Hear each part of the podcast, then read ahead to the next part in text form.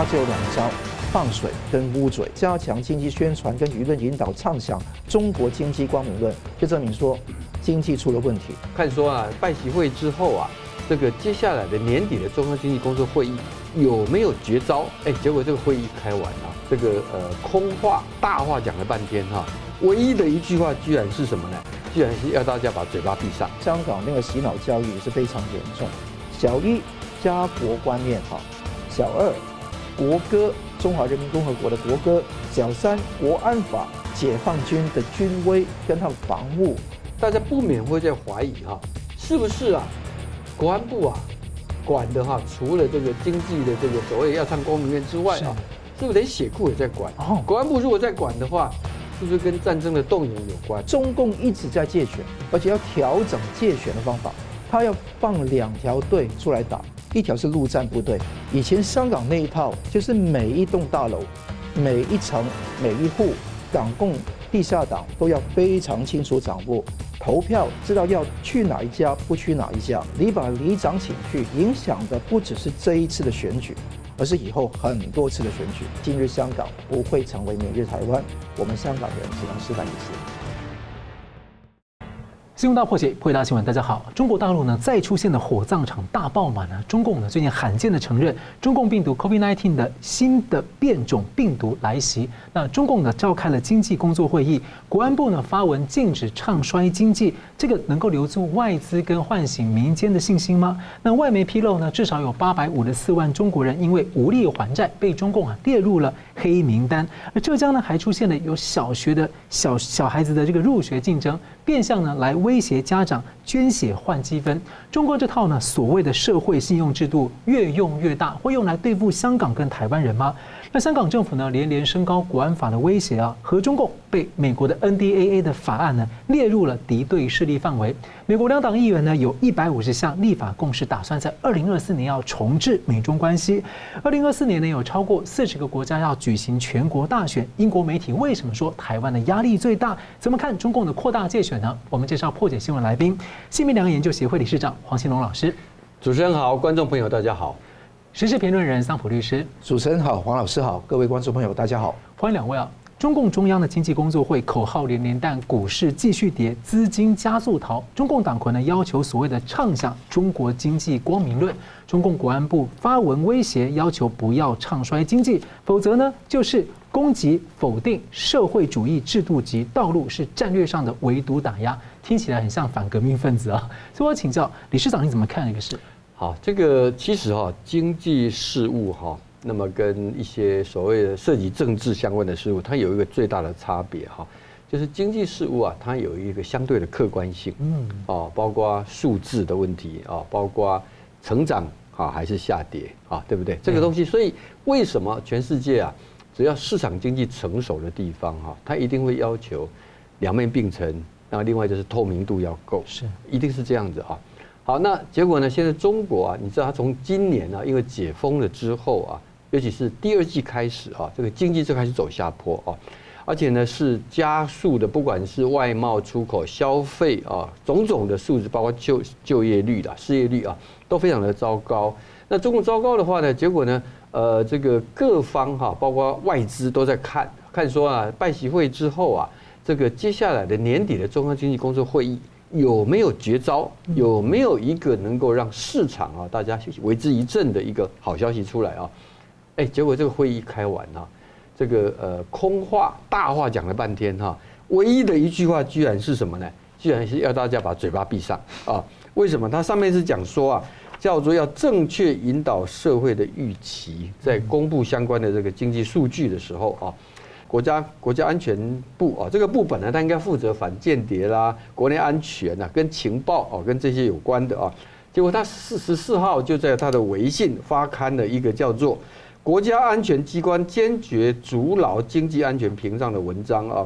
那么这个文章里头就提到说啊，经济安全是国家安全的重要组成部分啊。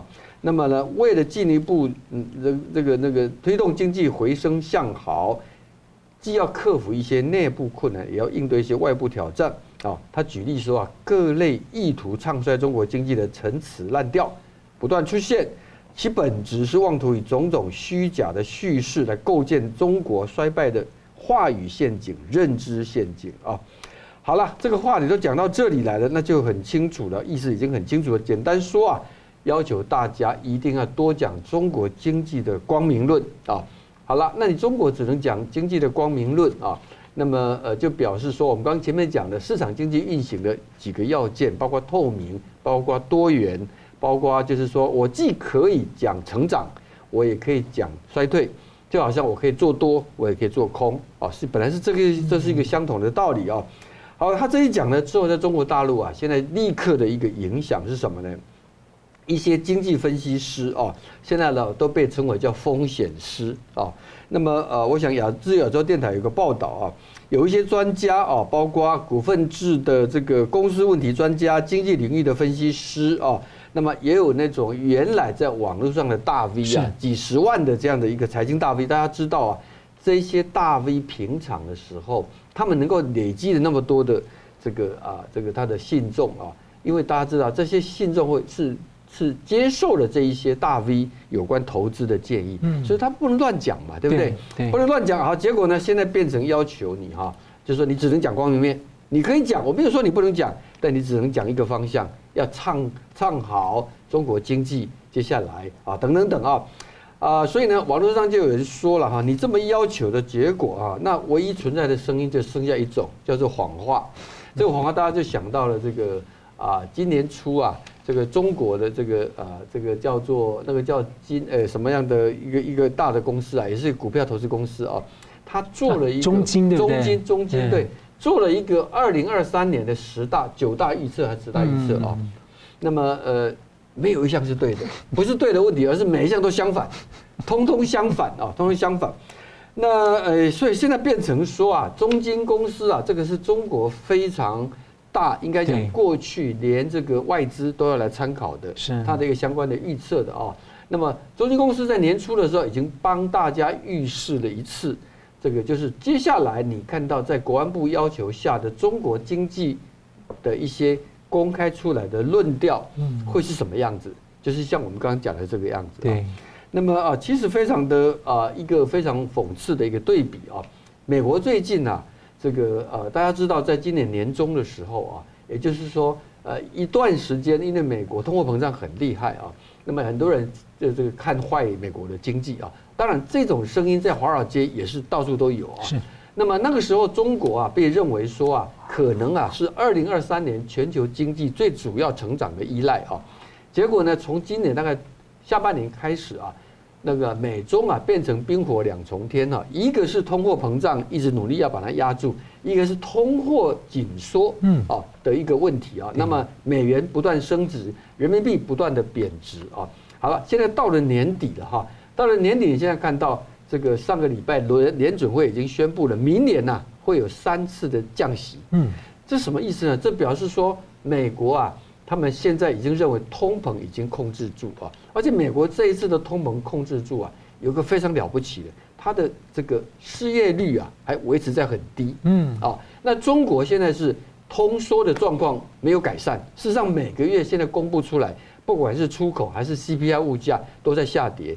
那么那个整个的这个国内消费的成长哈，这个远低于预期，以及青年失业率整体到目前为止已经从呃八月、九月、十月、十一月四个月、五个月都不知道的啊，对，不公开，都不公开的啊。好，所以呢，这个时候你觉得说，如果你是一个在为明年要做经济展望的一个，不管是个别投资人还是机构的公司。你会看坏美国还是看坏中国？嗯，的未来，对不对？那我刚才讲过说，没有人说经济一直一直都会一路好。对，你就是要面对它，你就要去要处理，这是一个正常国家、正常政府应该有的哈。在中国啊，它永远跟着不一样，应该不是讲中国，中共永远跟人家不一样啊，它就可以这样子，不想给人家看的就不要给人家看啊。那么失业率可以盖掉，这个呃疫情结束了以后啊。这个坟场的这个呃这个这个这个化这个火火葬场是到底烧了多少尸体不能讲啊不能讲。然后呢，疫情当下最严重的二零二一年，到底那一年死了多少人？这个数字就盖掉了，就不让你知道了啊。那现在呢？现在连他的最重要的经济分析师们都要求他们，这个你不能够在这个唱衰啊。那已经有一些啊，他们大概觉得说，我虽然给你警告了，但我觉得你可能还是会乱搞，那就是把你的账号把你取消掉了。现在就先关掉，就关掉了，就关掉了。好多原来，呃，你想想看。所以好多原来这个有几十万的这个这个财经的这些粉丝啊，大 V 啊，现在都变成在中国是已经嘴巴被贴的小龙 pass 都打一个叉了啊！像这样的一个经济环境、营商环境，你说他怎么去能够把经济拯救上来？这个我看老天都很难吧。那这完全反正就是之前他们去搜索这个外资的这个呃一些咨询公司，就是不让他们去做经济分析嘛。那么同样请教桑普这个题目，特别是我想追问一下。依照港版国安法呃国安部的这个说法定义，再加上港版国安法的这个宇宙管辖啊，那全世界评论中国经济的金融的这个平信公司，会不会都成为他的这个所谓的这种呃攻击社会主义的制度道路，变成一个反革命之类的，受到国安法的威胁？对，那甚至说，甚至说不说话，撤出资金，会不会被扣软对抗之类的？嗯。我觉得这个这个题目，我们可以这一节跟下一节都会讲到哈。但我们可以看到，是我们看到整个中国经济的画面哈。是。那个我记得十二月八号，习近平召开这个中共中央政治局的会议，他讲过八个大字：以进出稳，以进步促进稳定。所以继续放水哈。那另外一个地方是讲到哈，不仅不仅是以进出稳，而且先立后破，就是很多问题不要管。往前冲啊！这个说法就是说，它只有两招：放水跟捂嘴。好，放水怎么放？讲完之后一个礼拜，十二月十五号，刚刚礼拜五，央行就向商业银行注资八千亿的人民币，嗯，相当于一千一百二十亿美金。另外，它的旧债六千五百亿就先用新的债来盖过，所以总数是一万四千五百亿的人民币。那这个情况是非常的糟糕的，因为这个等于滚雪球的一样，把那个地方累积下去，那大幅松绑房地产的那个限购令，在北京跟上海，基本上普通自住住宅的定义都是宽松，很多豪宅就变普通住宅，而且首付好，那首次付款可以开放到三成，那那个如果说你的第二套房可以五成或四成不等。所以基本上他开始放宽，希望大家去买房产。但我相信啊，在中国的人民没有那么的那个笨蛋啊，他们一定会想到这个事情只是说吸金的一个手段。这个地方内需跟那个房地产不能够往上 boost 往上提升的时候，他们只能够做什么？捂嘴。那大家知道说那个此地无银三百两嘛，你越要捂人家的嘴。越要说好中国故事，越要讲好香港故事，就证明说中国大陆跟香港故事就是不好嘛。嗯，他一直讲说中国经济光明论，为什么要经中国经济光明论？就中国经济黑暗嘛。所以每一次都是要反向理解中共所有的说辞。他一方面说那个加强经济宣传跟舆论引导，畅想中国经济光明论，就证明说经济出了问题。我就说，把中共的提出来的数数据拿出来看，就很清楚嘛。不是我畅想跟唱衰，而是把中国统计局有的所有数据拿出来，我就看看他们的那些说法是怎么样。十一月 CPI 三年内最三年内最大的跌幅，跌百分之零点五，比外面的预期有增加还要惨。PPI 就是采购者物价指数更惨。跌了三趴，比一般的预期还要差。通缩的危机已经出现了。哦，你说通缩危机出现不能讲，但你数据你公布啊，对，是你公布出来的嘛？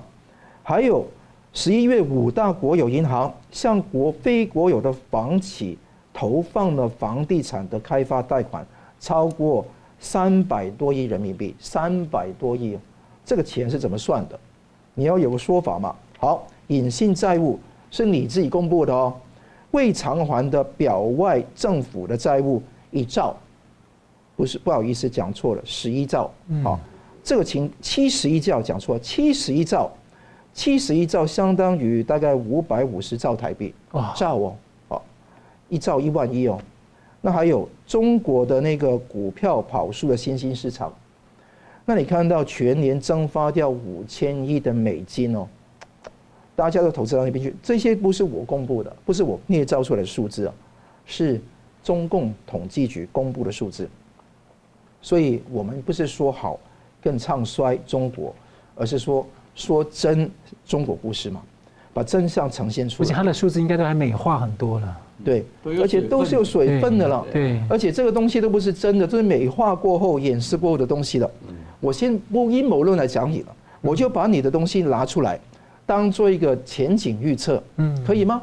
不能。嗯，不能这样讲。你看到这个前几个月，我在节目上都讲到，在香港哦联交所里面上市的那些分析师，或者你说风险师，刚刚讲这些人讲到的那些中国风险因素，要列进去 risk factors，要列进去那个呃招股说明书 prospectus 要写的东西的。那现在不准写，不准写，你写的话就违反国家安全，用香港国安法来抓你。但是到国外的情况，你不写等于是诈骗呢？对呀。今天你的招股说明书的目的是什么样？Disclosure，嗯，frank and full disclosure，坦白而全面的披露嘛。那你这个全面而坦白的披露，你根本没有办法做到的时候，请问谁会对中国的投资有信心呢？当你一边要捂嘴的时候，就证明说中国中国大陆不适合大家去投资，大家赶快走吧。意思就是这个反效果，内需更加糟，外面更加糟。所以之前我们讲到哈，有一本书嘛，叫《崇祯》，讲崇祯皇帝怎么去把以前那些他们的那个臣子那个把他那个拿走，比方说最近那个秦刚跟李尚福火箭军，那看到他现在根本是欲盖弥彰嘛，此地无银三百两嘛，那你拜习会之后有那个更好的局面吗？没有，跟欧洲会有更好的方法没有？中欧峰会上个月才那个结束，透明、可预测、互惠是那个欧洲的说法，你一个都没办法答应，欧洲也不会被说服，要重启贸易谈判是不可能的。去越南，你自己去下飞机的时候三十七秒钟，央视呢就减掉其中六秒钟。嗯，为什么？因为有一个越南人或者欢迎他们高举五星红旗的，嗯，就比出一个不雅手势。对。结果呢，就把整段六秒钟剪掉，突然之间跳线哈，没有那六秒钟。所以你看到，无论越南或者美国对于中共的态度啊，已经出现了非常实质的改变。而且现在用污嘴的方式是怎么样？国安全面来嘛。今天不是那个金融委员会或者那个经济委员会来处理经济问题，是国安就刀把子、枪杆子来处理问题。结果。国安全面进来的结果是怎么样？安全替代发展嘛，但是他不准你讲这六个大字。我们要安全要发展，所以又要放水，一方面又捂嘴，结果两个东西根本是没有办法去做到应该有的效果啊。所以看到那个排挤外资、打压民企的情况越来越严重，虚假的叙事其实绝对不虚假，真的虚假叙事根本就是中共一直以来的大外宣、大内宣。所以希望大家能够明白、搞清楚。因为他这样捂嘴的情况，其实会导致这些放水的资金，到时候大概又流入权贵分赃里面。它其实不能起到一个经济上的一个效率吧。所以所有的事情就没有言论的自由，就等于你根本就把看到你病的医生拿去把他枪毙掉。嗯。结果呢，你的病还是在的。不过因为没有人讲你的坏话，所以你就没有生病。所以这个是很客观的道理吧。嗯，是。好了，我们休息一下，马上回来。欢迎回到《新闻大破解》。美国联邦众议院的中共问题特别委员会啊，十二日发布的报告啊，两党议员呢提出了十五项立法政策的共识，从三个方面要重置美中的竞争关系。汪请教理事长，您怎么看这个美国国会的这份报告？我们知道美国国会在过去一段时间啊，那么一直啊，针对于啊美国要怎么面对中国的威胁啊，他们不断的出台啊一些相关的一些立法哈。那这特别是在新一届的这个众议院。成立了以后啊，那么组成的这一个叫做美中战略竞争特别委员会啊，那我们看到，不管是在对中国的政策，在对台湾的政策，那么一直啊都有很多的对于相对于行政部门来讲是更积极的哈，更强力的这样的一些动作啊。好，最新的这个法哈，最新的这一个立法的一个建议啊，那么我觉得呃非常的关键的，几乎可以讲说是过去两年来啊。美国国会里头有关美国应对中国的挑战的一个立法的跟政策的总集成，嗯，可以这样讲啊。那么这里面呢，他讲到说有立法建立以三大支柱为重点啊。第一个呢叫做重置跟中国的经济关系啊，他用 reset 啊，reset 就表示说啊，之前的这些东西啊，我要从头来，从头来来重开机，重开机啊，对，那么。那么呃，来遏制呃，第二个呃，这个呃，重置跟美跟中国的经济关系啊，遏制美国资金跟技术流入中国，这么第呃呃，以免啊助长其军事现代化跟侵犯人权，这是第二是第二个重点了。第三个重点是技术投资，投资技术领先，并与盟友共同建立集体经济的韧性啊。好，这三项哈，严格讲哈，在呃这一两年拜登政府的时候啊，也延续了川普时代的一个路线，都已经在进行了哈。那么呃，我们看到最近的有关啊美中的科技协定啊，正在谈判，它是从一九七九年开始啊。那么当年的这个法，当年制定的这个呃科学这个美中的这个这个协定啊，那么当时是说啊，双方要在太空、能源跟环境方面广泛合作啊。每五年续签一次，其实谁都知道，这个协定就变成是美国在帮中国对的这个科技的大进步。你美国当时跟中国领先的这个领域不晓得有多少啊？美国等于说敞开大门来欢迎啊。现在这个法事实上在呃有关这个呃科技呃这个协定的重新谈判呢。那么，美国驻中国大使伯恩斯坦呢，这个这两天回到美国，他也讲啊，现在这个法正在重新再洽谈，但是他没有太乐观的一个期待，说能继续。我想他也感受到来自国会两党，重点在这里啊。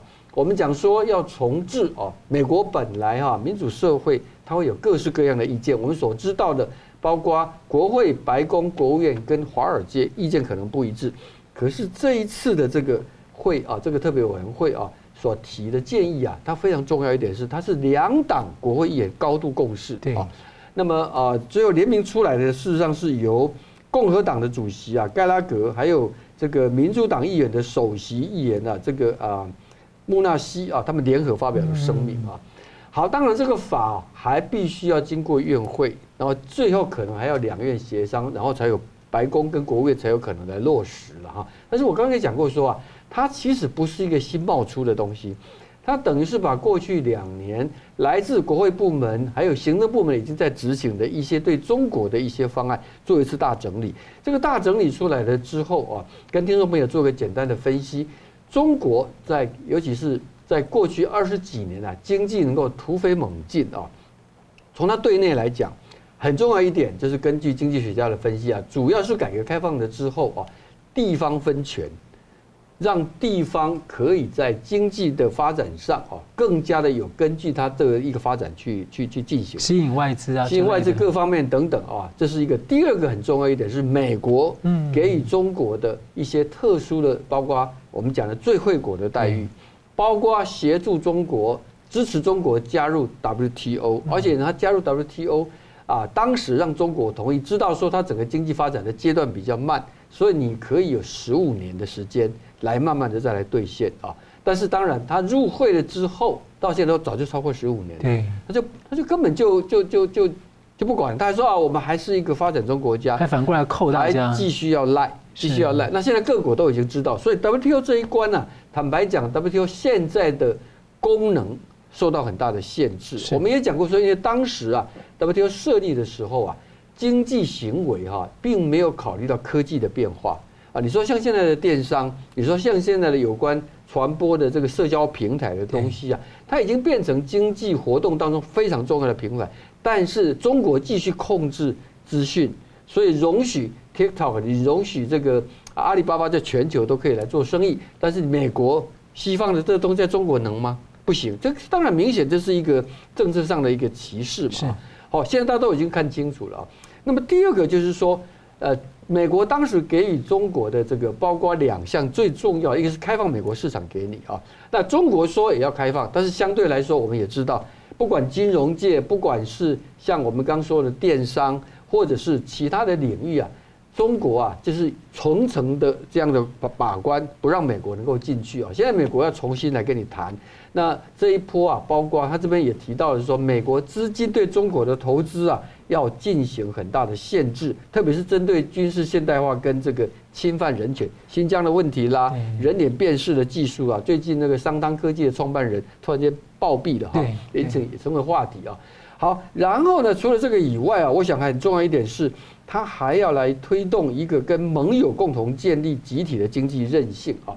这一点哈，台湾听到了之后，应该是特别有感触了哈。这两年因为中国的这种所谓的挟他的这个啊，呃，在疫情三年哈，以这个全球的生产制造对他的依赖啊，所以他进行的这种所谓的经济的胁迫啊，大家都受够了啊。所以现在美国要进行叫友岸外包啊等等，已经判已经有明显的成效。从这个例子，美国这样就对台湾来说就是。我们固然没有办法摆脱跟中国的经济往来，但是要降低对它的依赖嘛，是对不对？这两天台湾总统大选辩论会的时候，你侯友谊，你就算是国民党再怎么亲中，你也不能讲说篮子都要都鸡蛋都放在一个篮子里嘛，对不对？但是呢，真正有降低跟中国的经贸依赖是蔡英文政府嘛，这段时间已经把这个对港澳的贸易的一个比重啊大幅的下降啊。好，那我们讲说啊，这样的一个立法啊，跟这个为什么说对习近平的政权会是一个重大的打击？刚讲到说啊，他对内的部分本来是地方分权是非常重要的一个中国改革开放成功的要素，结果习近平自己去把这个路堵住了啊，他现在高度集权啊，现在变成是从习家军也好到省市都是要看中央啊，所以不是只有老百姓躺平啊，官僚体系也躺也躺平了嘛啊，然后呢，现在在海外的部分呢。以这一次的美中的这个众议院的这个委员会所要重置美中关系来看的话，我觉得二零二四年啊，今天美国有大选，美国有大选就表示说共和民主两党的候选人，我们现在不知道最后是谁哈，但不管是谁，对中国绝对只会更强硬，不会变软弱啊。而美国现在的经济的状况。已经完全走出疫情几年的一个这个波折，可以讲说会进入到一个相对更稳定、更好。二零二三年的美国经济经历过波涛，事实上还是非常稳健，整个对全球经济贡献比中国大很多。二零二四年美国经济更看好，所以这个时候你就可以看得到出来，习近平现在的处境是一个什么样子的状况。嗯，感谢。我们就来看到香港啊，香港的区议会选举呢，创下这个超低投票率之后呢，港府。还持续有系列的极端行动，他拘捕了订阅被通缉者账号的民众，以港版国安法呢又通缉了海外五个人，还包括了美国公民。那今天周一是黎智英案要开庭，那外界呢是相当的担忧。那美国国会日前通过了 NDAA 的国防授权法，中共跟港府都被列入了敌对势力范围。汪请教桑普你怎么看？那个通缉五人哈，也是那个看到八个人之后再多通缉五人，每个人悬赏一百万港币。那这个情况当然吓跑不了他们嘛，他们也是会在那个海外继续的为民主事业来奋斗。但是可以肯定的，拘捕这个才有重点啊，因为拘捕订阅的被通缉的人士的账户的民众，因为他们有订阅。那订阅，比方说香港很流行哦，Patreon 啊，Patreon 就是一个非常好的个人的那个收费服务的平台。那另外的，你看到 YouTube 也会有广告在里面嘛？那他们也让他们继续有收入。那现在现在香港想想把这个剪断，表面上是说中断那个呃在海外的民主斗士的那个金流，实际上是切断那个香港跟香港以外的资讯流，这个才是他们的重点。所以他们希望说大家推定，那这个推定的情况大家会看得到，哎，影响很大。第一个，法律的不确定性，资助分裂国家。资助他人发表实施分裂国家，什么叫资助他人实施分裂国家？比方说，哎，我今天去有一个平台，好，那我去先给钱给这个平台，我也不知道他以后讲什么，嗯，对，对不对？我这个也不是那个好想那个以前他讲的话，是为了以后我来听，我再给这笔钱嘛。那他来讲什么？为什么要我来负责？那我读法律的，你的构成要件、控罪元素，先要。有一个知与欲，故意在那个地方说你要知道什么犯罪才能做嘛？所以想想看，在严格的法律定义上，这个说不通的。嗯。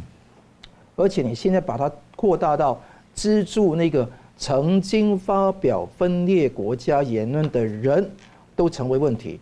那各位啊，如果你在那个看到哈啊罗冠聪或者许志峰他们在那个海外可能去上个餐馆，然那人家可能说，哎，服务他。就给他一些那个便利也不行吗？那人家给他呃十十块钱去搭公车也不行吗？因为盯上那个人不是盯上那件事，所以现在中共啊已经到了一个非常匪夷所思的地步，不讲逻辑了。也把那个不确定的法律概念弄到扩大化到极致，结果会什么样？第一个对象不只针对许志峰跟罗冠聪，是所有的网上言论者，比方说我们本平台，嗯，还有台湾各大的媒体，还有很多的 KOL，很多那些评论人，香港也是，台湾也是，只要讲到香港问题，他们就觉得这个这个是违反港版国安法。那如果人家来去订阅，人家来去按赞，人家来去评论，人家来去转发，那就可以说这个完全是把这个盯上。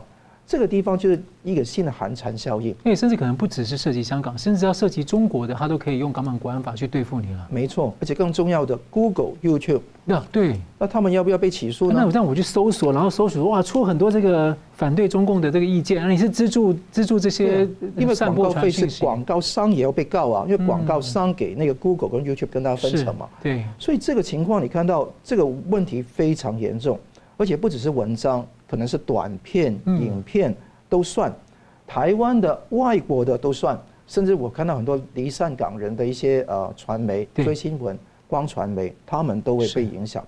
所以那个看得到最近几天哈，很多人的那一个，比方说订阅者的数目会减少，嗯，那他们可能要重新开一个，呃，就是那个订阅者要重新开一个新的账户才能够去再登录、再去订阅，所以这个情况尤其很多的麻烦。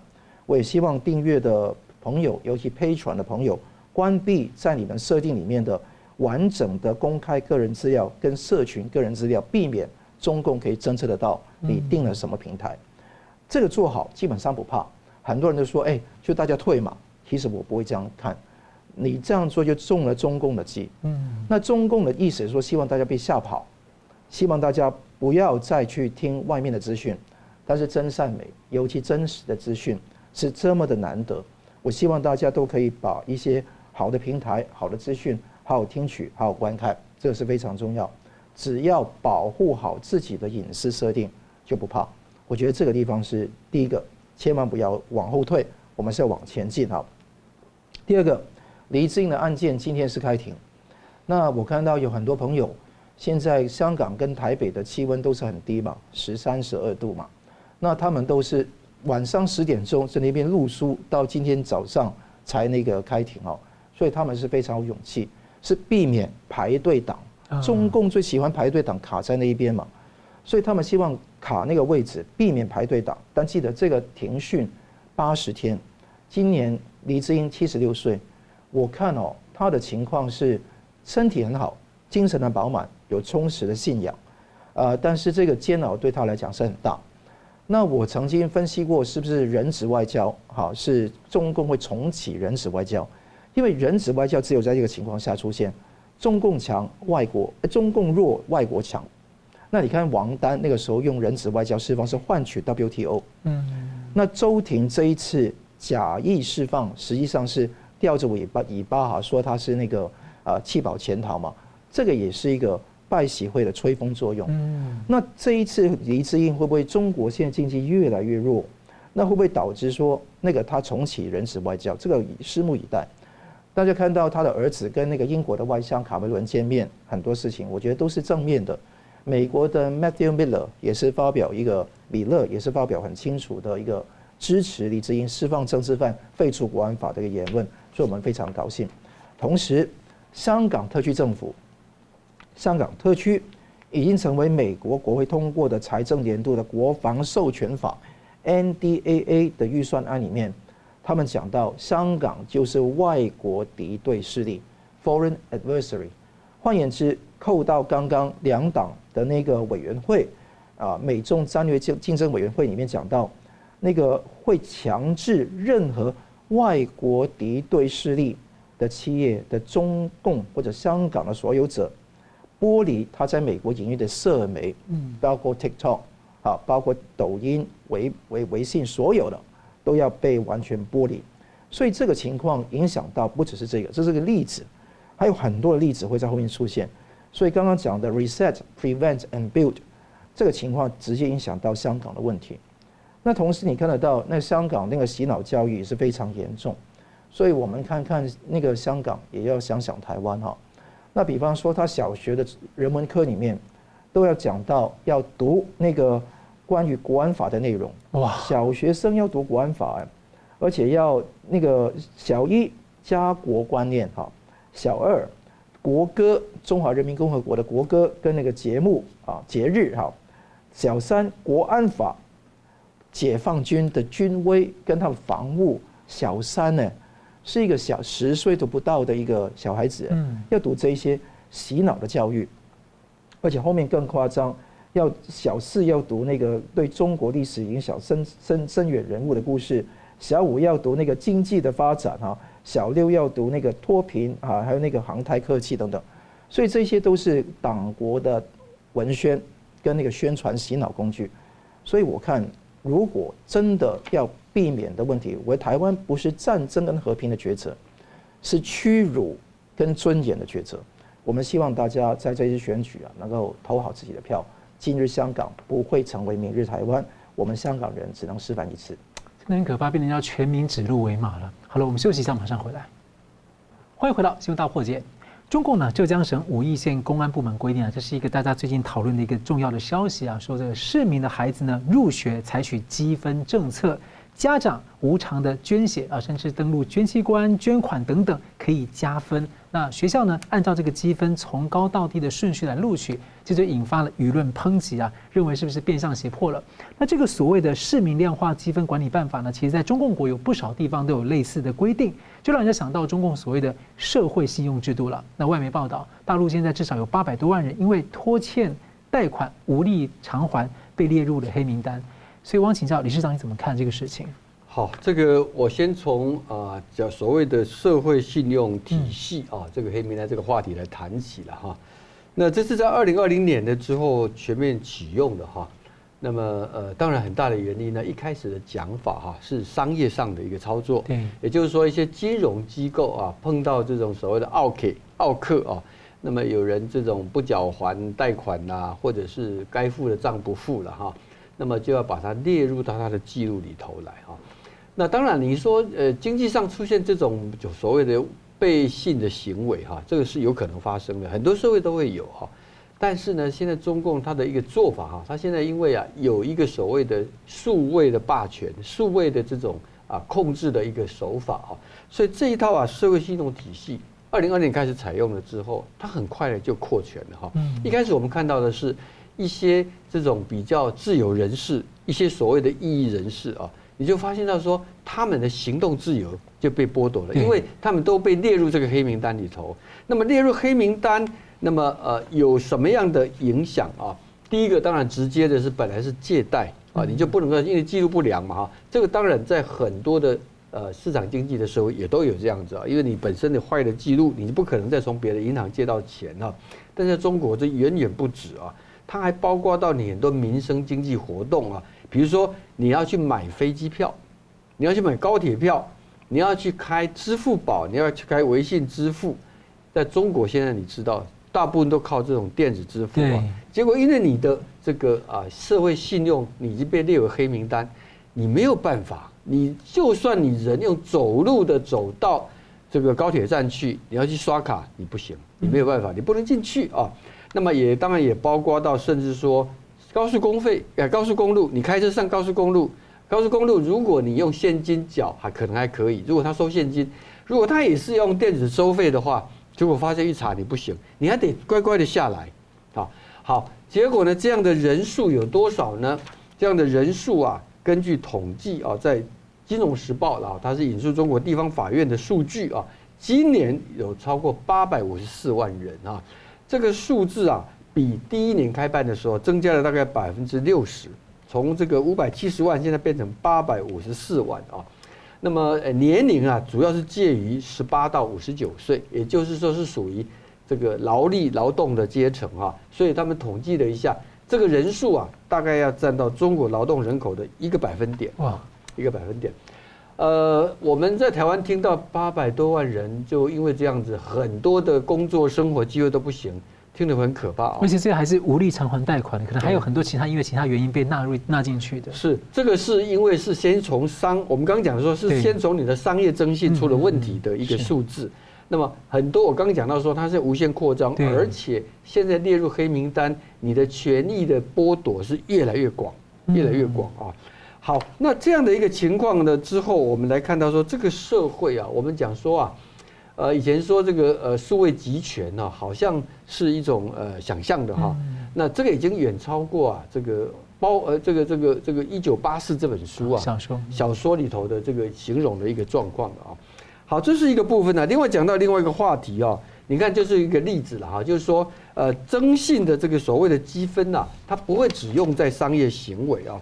刚刚主持人你提到的这个问题啊，就讲到说啊，包括小孩子入学哈，那么对于啊他的这个啊学这个学生的这个积分哈，他现在也开始来搞，要看看你的家庭跟你的家长啊。那这里面我特别注意到的有三个啊，捐款那个还好，那个很多学校都会有哈。他看到是要无偿献血跟捐器官啊，呃，捐器官的话就牵涉到一个很敏感的问题，大家知道中国在有一段时间呢。这个人命啊都不值钱啊，甚至特别有一些法轮功的信众啊，他们被这个啊被这个羁押了之后啊，然后就就被迫害啊，然后器官甚至被这样子的一个啊这个呃分割出来啊，那么活脱脱就是我们现在看到的在缅甸呐、啊，这个诈骗集团啊，那个一个我想估计他们是跟中国当局学的哈。好，但除这个以外，他这个捐血的问题啊，我就联想到这个。最近啊，有一位高耀杰医师啊，刚过世啊。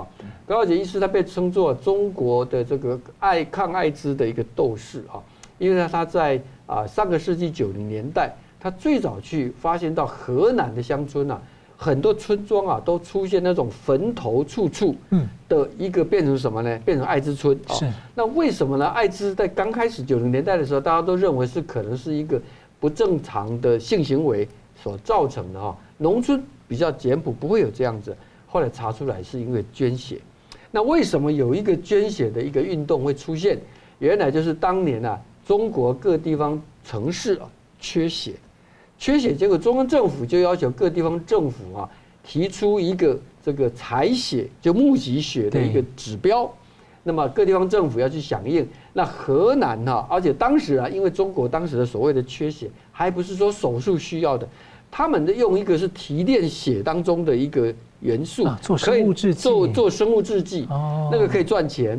所以因为这样子呢，中国自己一些生化公司也介入到里头来，变成采血公司。采血公司，所以在河南呢，当时的省委书记叫李长春，他的这个啊省卫生厅长刘喜，呃叫，呃就就是说呃省卫生厅的这个呃厅长刘全喜啊，两个人的搭配。在在在河南就搞起了一个叫血浆经济，是去呼吁民众说，你要想奔小康，赶紧卖血浆啊！对，所以农村就是在当时啊，这个打针啊都不换针筒，哦，结果就一个传一个啊。这个高耀杰啊是他们最早发现的，后来去揭发，揭发了之后还被打压啊。他一开始在国内还受到肯定，可是因为河南省政府后来是李克强当省委书记，他。这个对于这样的一个情况，还是继续要掩盖。他要掩盖原因是怕担心影响河南的对外招商。李长春后来也江派，也去了中央了，也去了中央的对。然后呢，因为这样的关系，所以最后他被迫流亡啊，被迫流亡啊。后来统计啊，在全中国，河南光河南，其实不止河南，安徽其他地方都有啊。河南呐，这个参与到血浆经济的人超过一百四十万。然后确诊艾滋的超过一百万，死掉的人大概数以好几万人了哈。但这是在高耀洁他们不断的揭发之后才有的一个情况。如果他完全没有揭发，或者说他被打压之后屈服的话，他这个吹哨人不见的话，我想可能会更严重啊。而且永远不会世人永远不会知道。那村民根本不知道他得艾滋病。对，完全不知道。对，那今天呢，中国城市似乎又缺血了哈，要要大家来献血啊。当然他是在浙江啊。但是呢，大家不免会在怀疑哈，是不是啊？国安部啊管的哈，除了这个经济的这个所谓要唱光明面之外啊，是不是连血库也在管？哦，国安部如果在管的话，是不是跟战争的动员有关？哦，是什么样的因素会让他突然间要用社会信用制度的方式，连小孩子升学要家长无偿的献血？这背后的玄机啊，值得继续来追查下去。嗯，感谢，真的是一个很很很特别的问题。嗯，好，我们继续看到英国媒体报道啊，明年四十多个国家都有全国性的大选，是非常多的。那台湾的压力呢，其中是最大的。那最近呢，在台湾的香港青年呢，就展开了环岛演说，喊话大家绝对要汲取教训，不要相信中共的任何谎言哈。那十五号，中共突然又扣台湾所谓的贸易壁垒，那我想请教呃，桑普你怎么看最近的发展？正如蔡英文总统所说了啊，那个看看香港，想想台湾，我们不要香港式的和平，要有尊严的和平。我常觉得说，在台湾里面有中华民国派，有台派，我们都避免分化，因为大家的。基本的观点都是一样的。中华民国台湾是我们的主权独立国家，我们要好好守护这个国家。而我们的敌人是中共政权，是中华人民共和国政权，那个是我们的真正的敌人，因为是全世界只有他一个政权，对于台湾全境、全岛、全民都有主权主张，其他都没有，而且有觊觎跟那个侵略的那个野心、渗透的那个实事实，所以大家一定要把眼睛擦亮。我们分清楚什么叫敌我矛盾，实际是我们内部的矛盾，我们要搞清楚。好，这个搞清楚之后，我们要担心界选问题，就敌我矛盾这个层次很重要。因为不论中共是对哪一个党派要借选，我们都要坚决反对，啊，而且要严惩哦他们四种手法借选，哈，就是陆战、空战、经济跟军事。陆战就组织战，嗯。那个空战就舆论战，好，那个经济跟军事，军事就是最近一个夜间呢，共共机跟共建绕台，穿越那个海峡中线，这个地方我们就知道以后会越演越烈，未来的一个月会越演越烈。那我们看到更重要的是前面三个，因为前面三个会直接影响到选民的意志哈。你看到那个陆战就组织战，那个非常注意一点，月初呢。王沪宁是中共中央对台领导小组的副组长，组长是习近平嘛？那王沪宁召开一个特别的扩大会议，那个扩大会议里面就讲到一个地方，调整策略步伐。那六个大字很重要，就中共一直在借选，而且要调整借选的方法，他要放两条队出来打，一条是陆战部队，陆战部队就是国台办，还有统战部，专门是对基层。一对一点对点做诱拉，那个诱拉包括里长请到中国去，那之后去吃喝玩乐，先给五千块，那后来退你人民币两千块，你有赚，而且豪华的餐饮，而且甚至我不知道有没有蓝金黄的那个情况啊，这个是不知道，但是可以肯定有那个贿选的情况，回到来有些被用审反审反渗透法被抓起来了，也羁押好几个人。羁押起码四十个人以上，那这个地方台湾就讲到这个地方，就认为是贿选，以为说宣传特定的候选人政党而已，不是。真正的重点是中共希望这些里长把他那个里跟里里面的所有的东西情报交给中共。啊，以前香港那一套就是每一栋大楼、每一层、每一户港共。地下党都要非常清楚掌握投票，知道要去哪一家，不去哪一家。哇，这个地方才是真正他们中共做台湾整个渗透的重点。你把里长请去，影响的不只是这一次的选举，而是以后很多次的选举。所以我觉得这个危机大家要揪出来。这个陆战很严重，更不用说啊，夏立言访问中国的问题，这个是更更加瓜田李下。所以看得到这个国台办系统，第一个那个陆战，第二个是空战。空战是讲什么呢？舆论战。舆论战第一个就王沪宁说的，通过那个那个中宣部，还有那个网信办，还有福州三幺幺基地，他们做认知作战，属于那个战略支援部队的，他们专门的发放假讯息。最近沈博洋啊，黑熊学院的院长讲到，多达六百万用户的抖音跟那个微博。是当前台湾国安的最大威胁。你看到很多小朋友啊，就是年轻人啊，他们都是来拿着一个手机或平板，在那边刷五秒钟一个短音，那种短片基本上是充满了毒素，而且这些事情会慢性的洗脑。以前俄罗斯攻击乌克兰之前，就是收买乌克兰的媒体，现在就是用这个方式来揪。抖音不撤，只有 YouTube、Google。跟那个还有那个呃，Facebook、脸书，他们愿意撤下那些叫做中共哈专门来挑动那个假讯息的账户，有一个叫鼓动台湾，摆明是鼓动，他不毫不掩饰哦，鼓动台湾这个账户根本是毒素非常大，专门发放那些假讯息，他们挑动的是战争和平论，就选错人就战争，选对人就和平，他对跟错当然跟我们完全不一样。我常说，台湾的这次选举不是战争跟和平的抉择，而是屈服跟尊严的抉择。那这个地方要很清楚。那另外一个地方是抖音还在怎么办？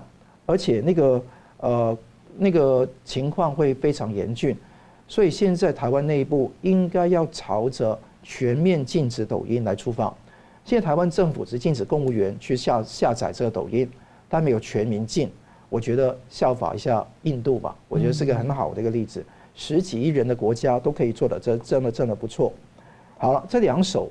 还有那个经济贸易的壁垒，那大家知道那个施家跟凤梨都一直用借壳虫为理由，最近突然之间呢，中共国安部就找一些人通知了那个台东的那些商人说，不怕施加可以了，所以由始到终都是政治在操弄，而且更重要的是，商务部在十月十五号公布对台湾贸易壁垒的调查结论，原先是一月十二号来去公布的，现在要提前公布，而且确定。台湾对中国大陆的贸易限制措施构成贸易壁垒，这个基本上都是空话假话嘛。好，讲这个贸易壁垒的目的，为什么提前公布？我觉得是铺垫在选前，尤其在这个月底或者下个月初那个时间做一件事情，就是要剪断 ECFA 哦，就是把 ECFA 现在不续约了，十年一续嘛，不续了，那就惩罚台湾，丢出最后的震撼弹。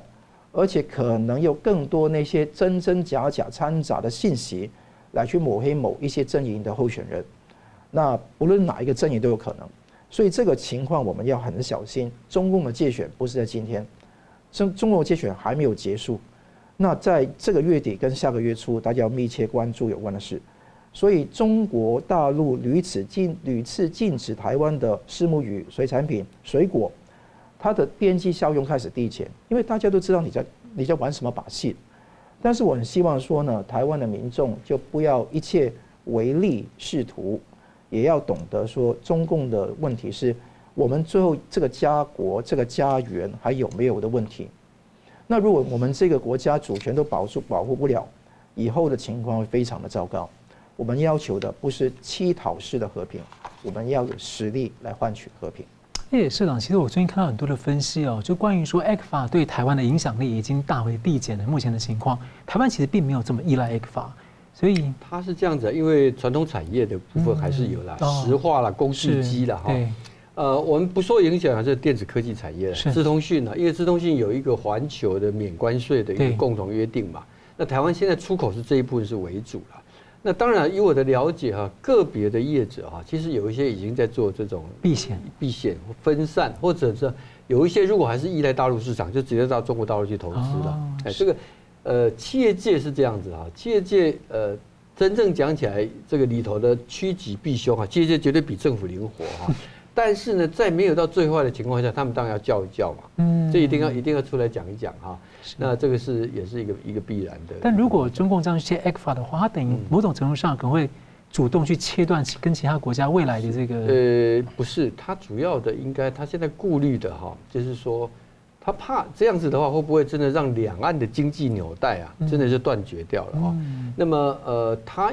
你知道三年疫情啊，最大的影响就是说两边的社会交流停了嘛，可是经贸关系还在啊。你如果 ECFA 真的停掉的话，等于是把这个啊仅次于社会交流的经济交流就整个的切断掉。现在中共它的目标哈，为什么他现在说要你这个贸易壁垒哈？它其实主要原因是他想要把在中国自己产的东西啊进到台湾来。其实某一个人来讲，他把这个。贸易货物贸易的一个往来哈，是，他主要是认为说是那个东西是可可以在台湾社会形成另外的认知战的一个作用。如果你已经习惯了，你不再是用你国产的，或者说不再说用韩国的三星、日本的电器，你改用联想的啦，哦，改用格力啦，改用什么的话，他认为这个东西就会两边就会拉得更近。是，所以他的经济胁迫背后其实很重要一点是一个认知的一个转移啊。嗯，好的，感谢。好，节目最后，我们请两位给我一分钟啊，总结现在讨论。先请社长。好，我们知道啊，中共啊，现在呃，他对这刚刚呃这个桑普讲的哈，他对台湾有各种的，包括军事啦、经济啦、空战、陆战的界选啊。其实它很重要一个原则，就是今年他才刚通过的一个叫做福建作为一个闽台融合示范区啊。他现在想要要以融促统啊。所谓以融促统啊，你听起来五煞煞，跟我们的观众朋友讲，叫做冷水煮青蛙啦，就是让你渐进的一步一步的这样就习惯了啊。那么刚讲到这个所谓的，你开始对中国的品牌啊，你的你现在不是很多人已经用 Viva 的手机吗？用什么？还有你用那个 TikTok，你看中国的的这个这个这个剧啊，这个呃戏剧哦，那这个之外的之后呢，有一天呢、啊。你就会慢慢习惯说中国的这一些的啊，这个不管是用语名词哈，然后有一天啊，如果如果台湾 变成像啊，跟它真的融合一体了之后啊，这个时候他的社会信用制度也会用到你这边来啊。然后呢，他的这个对经济的预测，他也会开始要你只能讲光明面，不可以讲那个。那你如果现在突然间要求你，当然社会会有反抗。可是当你有一天慢慢的跟它融合了之后，我刚刚讲冷水煮青蛙之后。到有一天，青蛙很慢才发现这个水已经热到要把你烧死的时候，你再叫就来不及了。对，这就是为什么我们今年的大选特别的重要。那一些告诉你说两岸交流很重要啊，我们一定要对话，一定要等等，那一些这样主张的人，都是在帮中国要把台湾给融合进去，都是要让台湾人变成这个被冷水烹煮的青蛙。嗯，桑普。我们今天分开三节讲了中国大陆、香港还有台湾的各项问题嘛。我觉得最让我贴我心的是台湾，因为这个是我们现在的国家哈，也是需要好好守护。我记得曹兴诚呃那个创办人啊讲过一句话了，他最近写一篇贴文讲到，千万不要相信什么叫做国防靠美国哈，经那个经济靠中国。你看看一个实际的数据嘛。台湾的跟中国的经济依存度只有十三趴，跟东南亚二十五趴，跟美国五十趴，因为数字说明一切嘛。我们台湾经济从来没有靠过对岸中共，所以我们看到，如果我们不能够把观念跟事实搞清楚，就会给他们骗。打台湾不如买台湾，买台湾不如骗台湾。我觉得这三个地方大家要非常注意，不要被共产党去收买。我觉得这个是非常重要的。他们可能不用刀刀枪枪的跟你打，他们可能不骗，呃，他们可能是那个不买不给钱，所以钱也省了。他们用这个骗的方式来去做，所以大家记得要吸取香港的教训，知道中国共产党已经日落西山。希望大家台湾能够守护好我们国家的安全。哎，香港一个很显著例子就是，当时他拿那么多资金过来，就到最后香港自己的底都被翻天了。没错了。嗯嗯，好了。好，非常感谢两位来宾的分析，感谢观众朋友的参与。新闻大破解，每周一、三、五再见。谢谢。新闻大破解的观众们，大家好，非常感谢大家对我们的支持和帮助。那我们在 YouTube 上呢，成立了一个新的子频道，叫“新闻大破解随选”。我们把呢相关的这个啊、就是精彩片段都汇集在一起，来方便大家分享给朋友们。那么也希望大家能到此频道来按赞、订阅以及分享给更多的朋友。而另外呢，我们在一个新平台叫做“干净世界”有新闻大破解的频道，我这里要特别跟大家推荐“干净世界”，真的是非常好用，有许多还很重视隐私，而且呢没有暴力、色情等等，很适合合家观看，所以也鼓励大家到“干净世界”来订阅新闻大破解的频道，并且呢还有相关的 App，也可以跟你的朋友分享。那很感谢大家的支持，新闻大破解，我每周一、三、五再见。